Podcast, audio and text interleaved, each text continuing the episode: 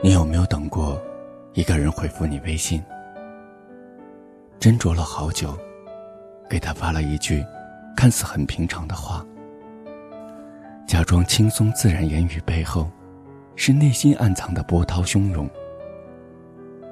从点击了发送键开始，就期盼着他的名字变成对方正在输入。他会回复些什么？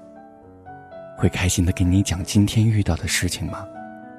还是会抱怨一下今天的小烦恼？你甚至都想好了要怎么耐心的安慰他，再发可爱的表情包逗他开心。想着想着，脸上的表情都不自觉的开始预演那种情绪。可是手机界面一直没有变化。绿色的对话框孤零零的在那儿，一动不动。越看，越觉得落寞。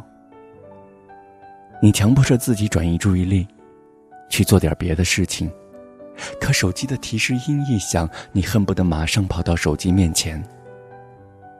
只可惜，看到的是一条无关紧要的群聊信息。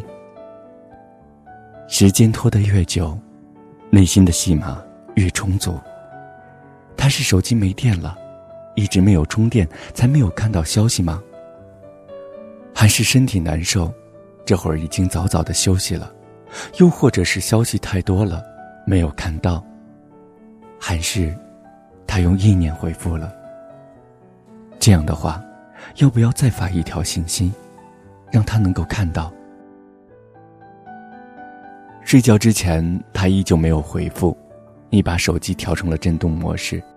几乎想要整个晚上攥在手里，这样一收到信息，你就能及时醒过来并回复。后来你真的收到他的回复，你迷迷糊糊的跟他热络的聊着。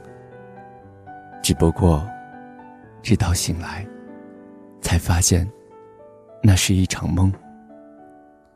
其实，在等待最初，你就知道了故事的结尾。只不过。你不愿意承认，就像在那场梦里，你不愿意醒来。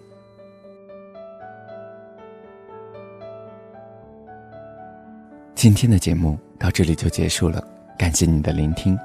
如果此刻你正在登录新浪微博，可以搜索 “nj 大天”与我在线交流，也可以登录微信搜索公众号“心灵之声 FM”。下次节目我们再见。